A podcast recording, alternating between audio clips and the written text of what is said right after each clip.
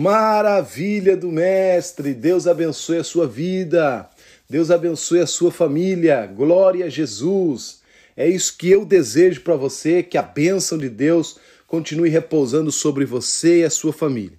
Nós estamos aqui para mais um estudo da Palavra de Deus, estamos no sexto capítulo desta série incrível sobre a biografia de Jesus, o ministério do Senhor Jesus, e nós temos encontrado coisas extraordinárias. Nós temos aprendido é, muita coisa, descortinado esta história e visto os detalhes, os pormenores, o pano de fundo, a história e tudo que envolve é, a história magnífica do nosso Senhor Jesus Cristo. Estamos no sexto capítulo, meus irmãos, mas se você pode aí acompanhar os demais capítulos que estão à disposição aqui na plataforma. Mas eu já quero abrir aqui é, esta questão.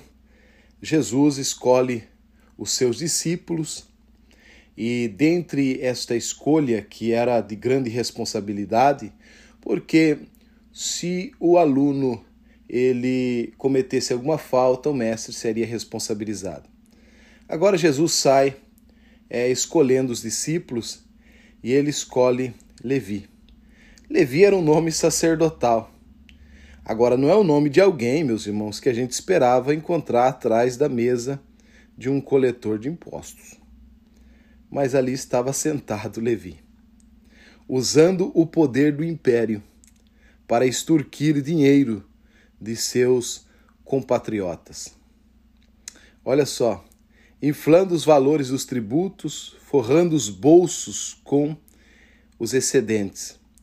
Para os seus compatriotas, isso colocava ao mesmo nível das prostitutas, né? dos, é, dos que foram acusados, dos bandidos, dos ladrões. Né? Então, esta era a vida de Levi antes de encontrar Jesus. Mas antes de nós entrarmos a fundo um pouco sobre esta escolha de Levi, nós vamos observar lá que Jesus, Mateus capítulo 9, versículo 10 e 11, é, estando Jesus em casa, foram comer com ele seus discípulos e muitos publicanos e pecadores. Vendo isso, os fariseus perguntaram aos discípulos dele: por que o mestre de vocês comem com publicano e pecadores? Irmãos, esta era a pergunta dos fariseus. E havia um, um incômodo muito grande por parte dos fariseus, dos religiosos, quando Jesus se aproximava desse povo. Agora imagina a discriminação que Levi teve, até mesmo entre os discípulos, e olha a maneira em que as pessoas olhavam Jesus simplesmente por sentar à mesa com publicanos. E assim, meus irmãos, Jesus ele é, fala para os, para os fariseus: os são não precisam de médicos, só os doentes. Eu não vim chamar o justo, mas eu vim chamar os pecadores ao arrependimento. Então Jesus se aproxima desse povo e ele consegue, através da graça, não enxergar a posição ou a situação atual, mas enxergar a alma daquela pessoa. Isso é magnífico, né? Mas eu quero aqui falar um pouco sobre uh, os grupos, as seitas que haviam na época de Jesus, seitas famosas, entre eles as quatro fariseus, saduceus, essênios e zelotes. Vamos começar falando um pouco sobre os fariseus. Os fariseus, é, a palavra vem, é, é, tem uma origem na palavra é, perishá, que significa se separar. Segundo Flávio Joséfo, havia na época de Jesus seis mil fariseus. Fariseu, segundo Flávio José, irmãos, ele fala que os fariseus eram um povo até modesto em relação a, a sua comida, não havia iguarias, eles comiam é, uma comida simples. Havia sim fariseus ricos, mas a maior parte deles não eram ricos, certo? Os fariseus, eles guardavam a lei no sentido literal da palavra, né? Eles tinham, é, eles, eles entendiam esta missão e havia do, duas leis, a lei escrita e a lei oral. A lei oral era tradições. Essa lei oral foi algo que foi passando de pai para filho e aí formou essa tradição. Só que se nós lermos no Marcos capítulo 7, versículo 13, você vai observar que Jesus fala para os fariseus dizendo: "Vocês invalidam a lei de Deus pelas suas tradições". Quer dizer, a lei oral ela estava invalidando invalidando a lei de Deus. Então a lei oral não foi dada por Deus, mas os fariseus, eles queriam que as pessoas observassem também a lei oral. Agora, os fariseus, meus irmãos, apesar de Jesus dar duras críticas aos fariseus no capítulo 23 de Mateus, você vai observar aqui que os fariseus apesar de eles ter aquele ais e toda aquela coisa, havia uma coisa é, que Jesus concordava com os fariseus. Os fariseus acreditavam que após a morte havia recompensa para o justo. É, então isso era algo que Jesus concordava e dentre todas as seitas aqui, eu acho que os fariseus eram a seita, apesar deles serem hipócritas, era a seita que mais se aproximava e Jesus concordava com com boa parte do que os fariseus acreditavam. De maneira que Mateus 23, 1 ele diz: façam o que eles, o que eles estão mandando, mas não façam o que eles fazem. Porque Jesus está dizendo que eles colocam é, pesos terríveis, mas eles não movem o dedo. Então, era um povo hipócrita. Jesus estava aqui denunciando a hipocrisia dos fariseus. Ele fala que os fariseus eles usavam os, os, os filactérios, que é os tefilins, que é aquela que é aquela caixinha que vai na testa, com quatro é, partes da Torá, e havia também franjas gigantes na sua veste, que eles gostavam de se demonstrar. Eles gostavam dos primeiros lugares nas sinagogas, né? eles gostavam de ser chamados de mestre, de rabi, rabi. Então os fariseus eles eram vaidosos nesse aspecto e bem orgulhosos. Jesus contou uma parábola dizendo que os fariseus, ele, um fariseu subiu para orar e ele olhava para o céu e dizia: "Eu jejuo duas vezes, dou dízimo de tudo", né? E ele começa a se justificar diante de Deus e a se exaltar. E depois Jesus também conta a dizendo que um publicano ele sobe e ele começa a bater no peito e reconhecer que é pecador e se humilhar. Jesus termina a parábola dizendo que os humilhados serão exaltados e os exaltados serão humilhados. Então a figura do fariseu aqui foi colocada para poder mostrar o orgulho religioso que eles tinham, os fariseus. Haja vista, meus irmãos, que havia fariseus é, honestos, certos, como Nicodemos, né? entre outros fariseus, Gamaliel, como vemos em Atos dos Apóstolos, são homens bem centrados. Até o apóstolo Paulo, Saulo, ele foi fariseu. Mas enfim, os fariseus, meus irmãos, eles é, colocaram leis orais que invalidaram a palavra de Deus. Um exemplo disso é o sábado. Em Êxodo 20, do 10 a 11, assim: O sétimo dia é o sábado, dedicado ao Senhor, o teu Deus. Nesse dia não fará trabalho algum, nem tu, nem os teus filhos ou filhas, nem os teus servos ou servas, nem os teus animais, nem os estrangeiros que morarem em tuas cidades. Pois em seis dias o Senhor fez os céus e a terra, e o mar e tudo que nele existe mas no sétimo dia descansou, portanto, o Senhor o abençoou o sétimo dia e o santificou. Êxodo 20, do 10 ao 11. Então, meus irmãos, o objetivo do sábado aqui A palavra sábado tem raízes no verbo hebraico parar. Deus fez uma pausa para declarar que sua criação estava completamente completa e era estava boa. O sábado também comemorava a aliança que Deus havia estabelecido com a nação de Israel quando lhe deu a terra prometida. Era um dia para festejar, cantar, momentos na qual a família se deleitava em seu Deus e todos se uniam um com os outros. E o repouso da labuta, das atividades, das atividades diárias, dava ao povo a oportunidade de celebrar a provisão e a proteção de Deus. Mas assim, meus irmãos, os fariseus, eles colocaram 39 categorias é, nas atividades proibidas do sábado.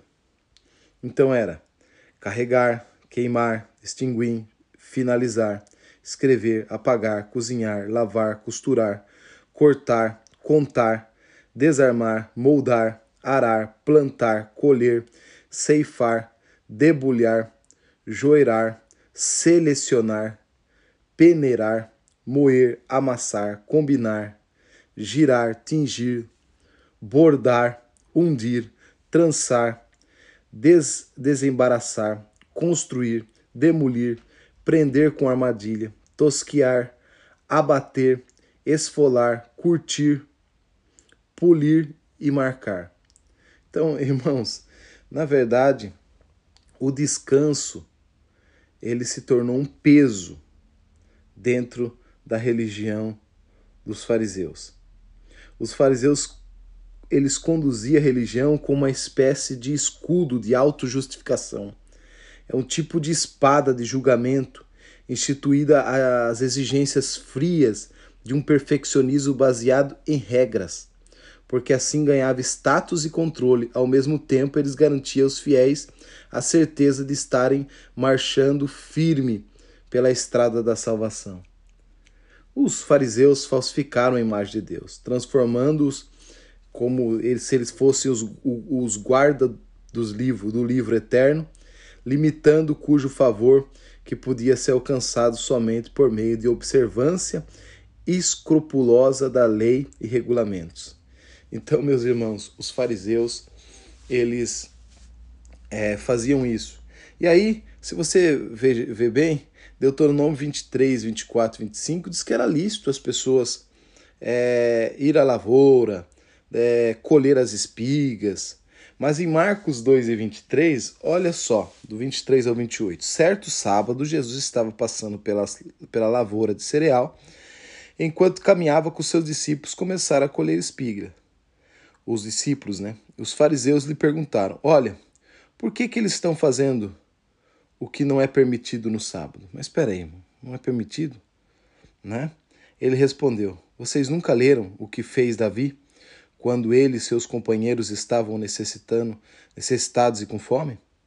Nos dias do sumo sacerdote Abiatar, Davi entrou na casa de Deus e comeu o pão da propiciação, que apenas aos sacerdotes era permitido comer. E o deu também aos seus companheiros. Então lhe disse: Aí o sábado, irmãos, foi feito por causa do homem, e não o homem por causa do sábado. Assim, pois, o filho do homem é senhor até mesmo do sábado. Então aqui Jesus estava dizendo: peraí, é, eu que criei o sábado. Então o sábado foi criado por mim. E o objetivo do sábado não era o, que os fariseus faziam em colocar este jugo pesado dessas 39 categorias de proibição para o sábado. E aqui está bem claro, irmãos, o sábado foi feito por causa do homem, né? e não não o homem por causa do sábado. Então, é isso é o ponto importante para entendermos. Mas enfim, havia esse grupo religioso que sempre participava, testava a Jesus e é, eles condenavam os publicanos. Mas havia o segundo grupo, que era os saduceus. Quem eram os saduceus? Os saduceus eram um grupo, irmãos, até meio céticos, eles não acreditavam na ressurreição, eles não acreditavam é, que, que o Messias, em relação ao Messias, os saduceus acreditavam que o Messias não era uma pessoa que estavam esperando, estavam esperando uma prosperidade de paz, era uma era, na verdade. Eles acreditavam assim. Eles não acreditavam no sobrenatural, eles eram não acreditavam na vida após a morte, no sentido da recompensa, como os fariseus acreditavam, como o próprio Jesus também acreditava nessa parte com os fariseus. E os saduceus não acreditavam nisso.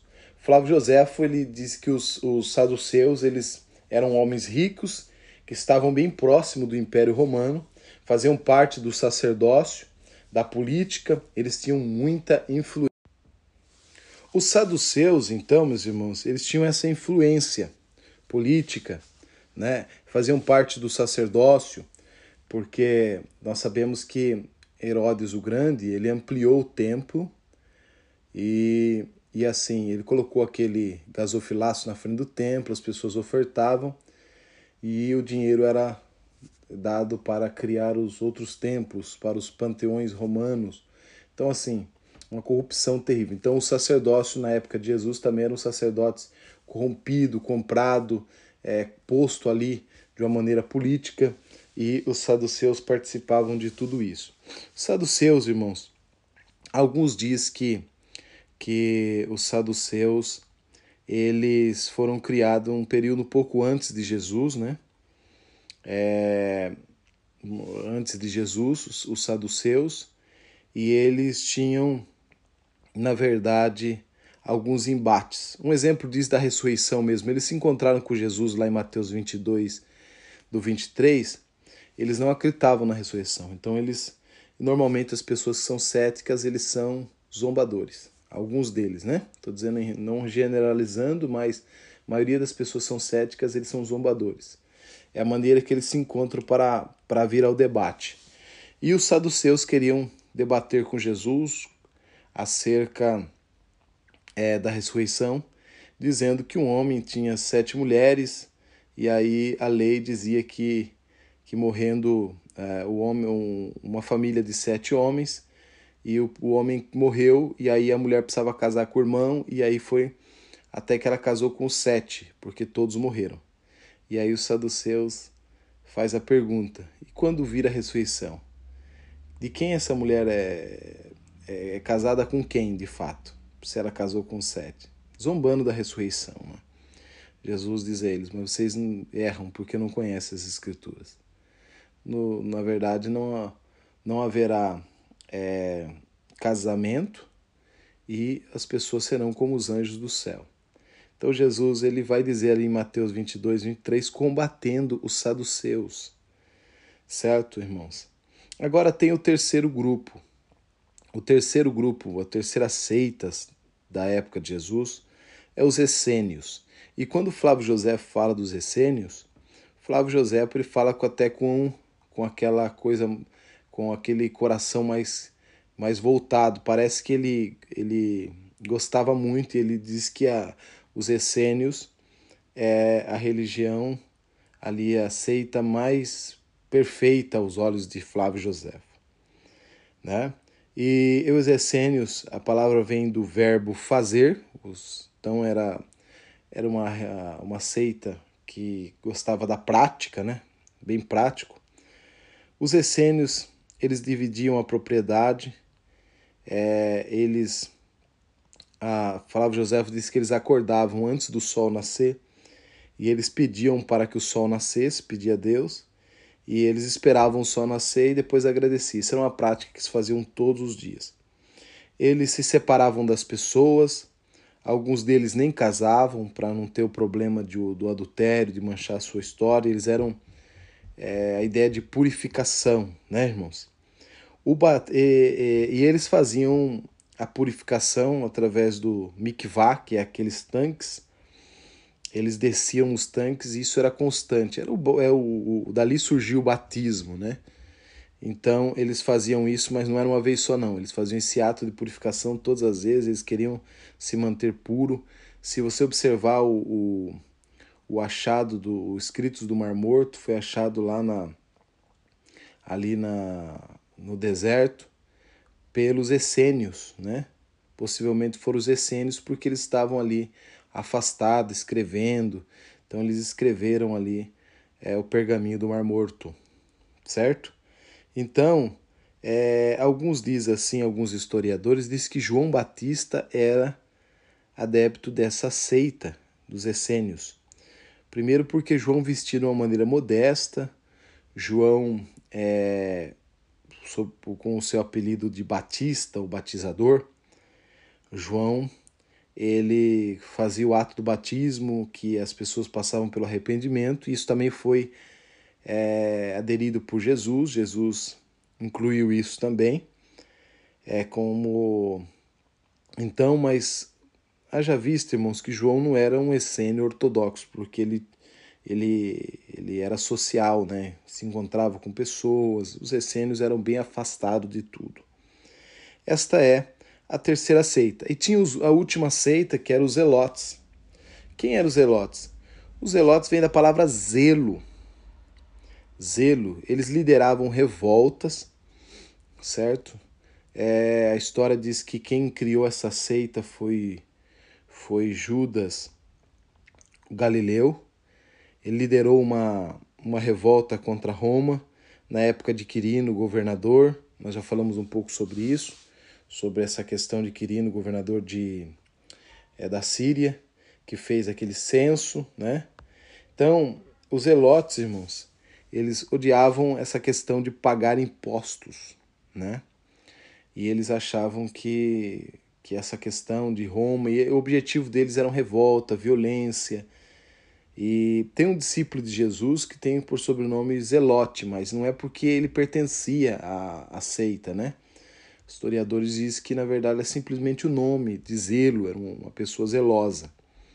Mas os zelotes, a seita dos zelotes, era uma seita que surgiu para para se revol é, uma revolta contra Roma, é, tirar o poder de Roma, e eles tinham essa ideia aí, né? Em Atos capítulo 5, versículo 33 ao 39, você vai ver que Gamaliel fala sobre esta questão de Judas o Galileu. Né? Então, esta seita tinha no período de Jesus, só que Jesus não apoiava nenhum tipo de revolta, violência, de maneira nenhuma. Né? Quando chegaram a Jesus e disseram a ele: Olha, é, devemos pagar imposto a César. Então Jesus diz: O que está aí na moeda? Ele diz: É César, o rosto de César. Então dai a César o que é de César e dai a Deus o que é de Deus. Então Jesus, ele não tinha esta visão é, dos zelotes. Mas, irmãos, apesar de que estas seitas, seja elas quatro seitas, eram muito diferentes, havia pontos que nelas que Jesus concordava. E Jesus conseguia perceber uma coisa boa ali e é, porque nós, como seres humanos, normalmente a gente, quando vê uma coisa ruim, a gente anula tudo. Mas Jesus conseguia separar. Algumas coisas ele concordava com os fariseus, né? É, algumas coisas eles ele, ele concordava com os essênios, mas, mas ele não pertencia a nenhuma dessas é, seitas. Agora, meus irmãos, o um ponto importantíssimo aqui é que tanto essas seitas todas, elas veio é, combatendo, elas veio discutindo no, no, no, no ministério de Jesus sobre a postura de Jesus de aceitar os publicanos, os pecadores, as prostitutas. Imagina, um essênio não tinha nem contato com mulheres. A mulher nesse período ela não tinha muito valor. É, agora Jesus ele valoriza, se observar bem, ele fala para Marta que os afazeres de Marta não é mais importante do que ouvir a palavra, Maria ouvir a palavra. Isso era uma coisa estranha para eles, porque normalmente as mulheres não ficavam ouvindo os, os, os mestres, elas não poderiam, mas ao contrário, Jesus sempre teve discípula seguindo Jesus, ouvindo seus sermões e participando do seu ministério. Isso é maravilhoso, né? É, agora, um, um texto muito importante, irmãos, é Mateus 11, do 28 ao 30. É, Jesus diz: Venha a mim todos que estão cansados e sobrecarregados, e eu lhe darei descanso. Tome sobre vocês o meu jugo, aprendam de mim que sou manso e humilde de coração. E vocês encontrarão descanso para suas almas, pois o meu jugo é suave e o meu fardo é leve. Aqui não está escrito: venha à igreja, ao templo, aos rituais, ao sacrifício, à pobreza, à penitência, à peregrinação, às boas obras, à iluminação espiritual, venha à religião. Não. Jesus sinalizou: venha a mim. Note, irmãos, que Jesus não disse que o sábado era ruim e nem incentivou as pessoas a não observá-lo. Não há nada de errado com a igreja, com atividades da igreja, com as boas obras, com a maturidade espiritual. Contudo, que elas permaneçam secundárias em relação ao convite de Deus. Venha a mim. Em nossa cultura, um convite por escrito tem pelo menos três conjuntos de informações. E a pergunta seria: de quem veio o convite? A quem o convite é estendido? O que é oferecido? Vamos analisar cada uma dessas partes no que refere ao convite de Jesus. Primeiro, de quem veio o convite? Pouco antes de Jesus oferecer esse convite, ele declarou: Todas as coisas me foram entregues por meu Pai. Ninguém conhece o Filho a não ser o Pai. Ninguém conhece o Pai a não ser o Filho. Aquele a quem o Filho quiser revelar. Mateus 11, 27. Não podemos ficar em paz com Deus senão por meio de Jesus Cristo, seu Filho. Jesus declararia mais tarde: Eu sou o caminho, a verdade e a vida. Ninguém vem ao Pai a não ser por mim. João 14, 6. Por mais ousado que pareça essa declaração, Jesus também descreveu a si mesmo como manso, humilde de coração. Jesus falava em aramaico, mas Mateus registrou a história em grego. Ao fazê-lo, optou por dois termos que transmitem o pensamento original de Jesus. O primeiro é praus, que significa manso, amigável, agradável. Mas os leitores do Antigo Testamento entendiam que o verbo como sentido de encontrar-se numa posição inferior, humilde, despretensiosa, era um termo socioeconômico em referência a alguém que está na posição de servo descreve o homem que não tem nenhuma propriedade e que assim precisa servir o outro para ganhar o pão de cada dia. Mais tarde, o profeta do Antigo Testamento usaram os termos para descrever aqueles que foram obedientes a Deus e suportaram o exílio da terra prometida, com uma confiança na tranquila e repleta de esperança no Senhor. Sem nenhum vestígio de ira, em outras palavras, descrever uma pessoa que não tem nenhum senso de merecimento, Jesus comentou sobre os fariseus: Tudo o que fazes, fazem para ser visto pelos homens. Eles fazem que os seus filactérios bem largos e franja de suas vestes bem longa.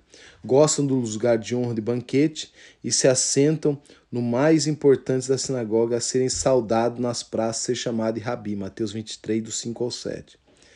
Segundo o termo Tapeinos retrata alguém que se curva, assim significa curvado, pequeno, insignificante em comparação com a outra coisa do Antigo Testamento. O termo descreve a postura de um, uma pessoa justa diante de Deus. Para ilustrar a apreciação por esse termo de conotação tão inferior, Jesus contou uma história.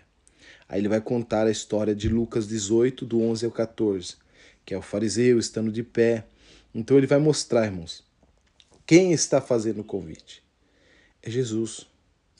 Diferente dos fariseus tão cheios de si e que consideravam tão importante, embora de fato não tivesse nada de que se orgulhar e nem merecer nenhuma exaltação por sua justiça, Jesus identificou deliberadamente com as pessoas com que ele veio exaltar. Para ajudar os humildes, ele se tornou humilde, carregou sobre si o fardo daqueles que veio libertar. Aí vem segundo ponto, segunda pergunta. A quem foi estendido o convite de Jesus? Mateus usou dois termos gregos muito expressivo quando registrou o convite de Jesus. Aqueles que estão cansados e sobrecarregados. Primeiro, copos refere-se à fadiga sentido por alguém que foi espancado. A palavra adequada para cansaço físico, induzido por trabalho, esforço ou calor, O termo normalmente é usado para descrever a severa exaltação de um soldado na batalha ou um mensageiro que corre vários quilômetros. Jesus também usou o termo para descrever a aflição do preocupado em Mateus 6 e 28. A segunda palavra, portizo, é um termo de navegação que significa carregar. Ele retrata um navio ou um animal sobrecarregado por um grande peso. O mercado sovina poderia maximizar o seu lucro ao usar o número limitado de animais de carga, de modo que cada um fosse carregado com o maior peso que pudesse suportar.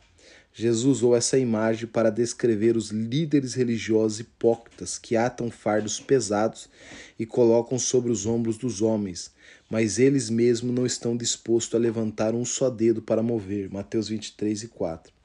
O primeiro verbo é ativo, mas o segundo é passivo, retratando os dois lados, ativos e passivos, da miséria humana.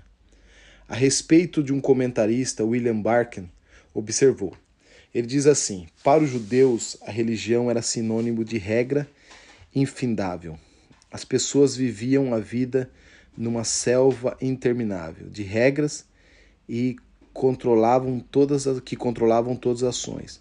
Eles estavam constantemente ouvindo a voz que dizia: Não farás, não farás, não farás. Até mesmo os rabinos enxergavam isso, uma espécie de parábola deplorável, colocando as, a boca de Corá, que mostra quão limitadora e restrita e pesada poderia ser a exigência da lei. O comentarista continua: Havia um pobre viúva na minha vizinhança que tinha duas filhas em um campo. Quando começou a arar, Moisés, isto é, a lei de Moisés, disse: Não are a terra usando boi e um jumento sobre o meu jugo. Deuteronômio 22 e 10. Como quando começou a plantar, ele disse: Não plante duas espécies de semente na sua lavoura. Levítico 19 e 19. Quando ela começou a colher e armazenar o milho, ele disse: Quando você estiver fazendo a colheita de sua lavoura, deixará um feixe de trigo por trás e não volte para talo. Deuteronômio 29 e 19 e não colha até a extremidade da sua lavoura. Levítico 19, 9. Ela começou a debulhar e disse: Dai-me o dízimo do seu cereal, o primeiro e o segundo dízimo. E ela aceitou a ordenança e deu tudo a ele. O que fez a mulher então? Vendeu seu campo, comprou duas ovelhas para vestir-se da lã dela e tirar algum lucro em sua cria. Então, quando ela tinha o primeiro cria, Arão, quem? O sacerdote aqui, né? A exigência do sacerdote dizia: o, prim, o primogênito pertence ao Senhor, Levítico 27 e 26. Ela aceitou a decisão e entregou a ele. Quando ele chegou a tempo de tosquiar as ovelhas, foram tosquiadas. E Arão disse: Dai-me a primeira lã da tosse, do, do tosquia. Deuteronômio 18, 4. Então ela pensou: Não posso colocar-me contra este homem Vou matar as ovelhas e comê-la. Então Arão veio e disse: Dai-me espada, queixada e o estômago. Deuteronômio 18, 3. Então ela disse: Mesmo quando os matei, não me livro de você. Farei com que ele seja consagrado. Então Arão disse: Nesse caso, ela pertence inteiramente a mim. Número 18, 14. Ele as pegou e foi embora, deixando a mulher chorando junto com as suas duas filhas. Então, irmãos, essa história mostra como era um judeu naquela época, né? Como ele pensava em relação a tudo isso, a religião, né? Era muito complicado. Você vê que uma pessoa que queria crescer, o que acontecia, né? A lei de Moisés dizia isso, aí a mulher foi lá e, e na verdade a mulher vende é, Moisés dizia isso, isso, a lei de Moisés, Deuteronômio. Depois ela compra duas ovelhinhas, aí ela vai querer tosquear para poder viver e tal, mas ela, aí vem o, o sacerdócio, diz tem que ser assim, assim, assim. Então era mais ou menos essa ideia lá no, dos judeus no século I. Eles trabalhavam com o fardo da religiosidade criada por homens. Uma lista infindável de regras que controlavam virtualmente todos os aspectos da vida. Todas elas baseavam na lei dada por Deus. mas distorcida, inflada para servir os desejos de um grupo de pessoas que queria dominar o outro. O judeu sincero estava espiritualmente desmoralizado, eram incapazes de cumprir exigências adicionadas. Eles precisavam encontrar um alívio. Numa palavra, eles precisavam de descanso. Finalmente, o que é oferecido no convite de Jesus? A última pergunta. Finalmente, o que é oferecido no convite de Jesus? A tradução por descanso vem de parar, por fim a algo. É muito próximo do verbo hebraico Shabbat, de onde deriva a palavra sábado, pôr de sol. E todas essas sexta-feiras os judeus fiel cessavam todo o trabalho até o acaso do dia seguinte. Aquilo que a religiosidade havia pervertido, Jesus prometeu restaurar a religião. Trabalhe mais, esforce-se, faça isso, faça aquilo, dê aquilo, tem mais, né? Então, aqui nós podemos observar que Jesus, o fardo de Jesus, a servidão de Cristo, na verdade, é a maior liberdade que uma pessoa pode experimentar. Então, se colocar a servidão de Cristo é a maior liberdade que alguém pode experimentar. Então, era isso que Jesus estava proporcionando. Aleluia, glória a Jesus, que bênção.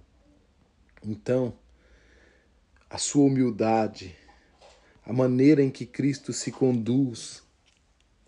Agora, quando ele vai encontrar com Levi, Jesus, não, ele não fica preocupado com o que as pessoas vão pensar, qual é o juízo que as pessoas terão dele, dos seus discípulos, por ter um cobrador de imposto, por sentar à mesa com os cobradores de imposto. Agora Jesus troca o nome de Levi e ele vai para Mateus, e Mateus, um dos escritores dos evangelhos, escreve para os judeus. Olha que coisa maravilhosa. Jesus não olhava para o estereotipo, Jesus não olhava para a condição atual, Jesus olhava para a alma daquele homem, a graça. Então Jesus ia para aqueles que gritavam por socorro, por aqueles que gemiam por uma salvação, por aqueles que gritavam, ansiavam pelo descanso verdadeiro, debaixo de todas essas opressões das religiões e tudo que havia naquele tempo, Jesus promete às pessoas: Vinde a mim, que vós que estáis cansado e oprimido, e eu vos aliviarei.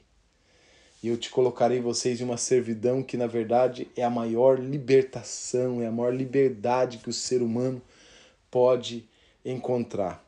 Então, é, Jesus transforma, restaura a, a dignidade de Levi, e não só isso, mas outros publicanos que Jesus visitou, como Zaqueu, entre outros. Meus irmãos, vale a pena servir a Jesus, vale a pena entendermos os seus, a sua palavra e seguirmos é, debaixo da sua obediência, porque essa é a nossa liberdade. Nós não somos controlados por regras humanas, mas nós somos, na verdade, é, livres em Cristo para servir aos senhores, de fato ter o alívio, não da sobrecarga, da onde deveria ser descanso e se torna um trabalho, exigências terríveis. Então, muitas vezes você é um publicano que exige demais dos outros ou você é um publicano que exige demais de você. Mas Jesus está te chamando para o descanso, Jesus está te chamando para a salvação. Deus abençoe a sua vida e a sua família em nome de Jesus. Amém.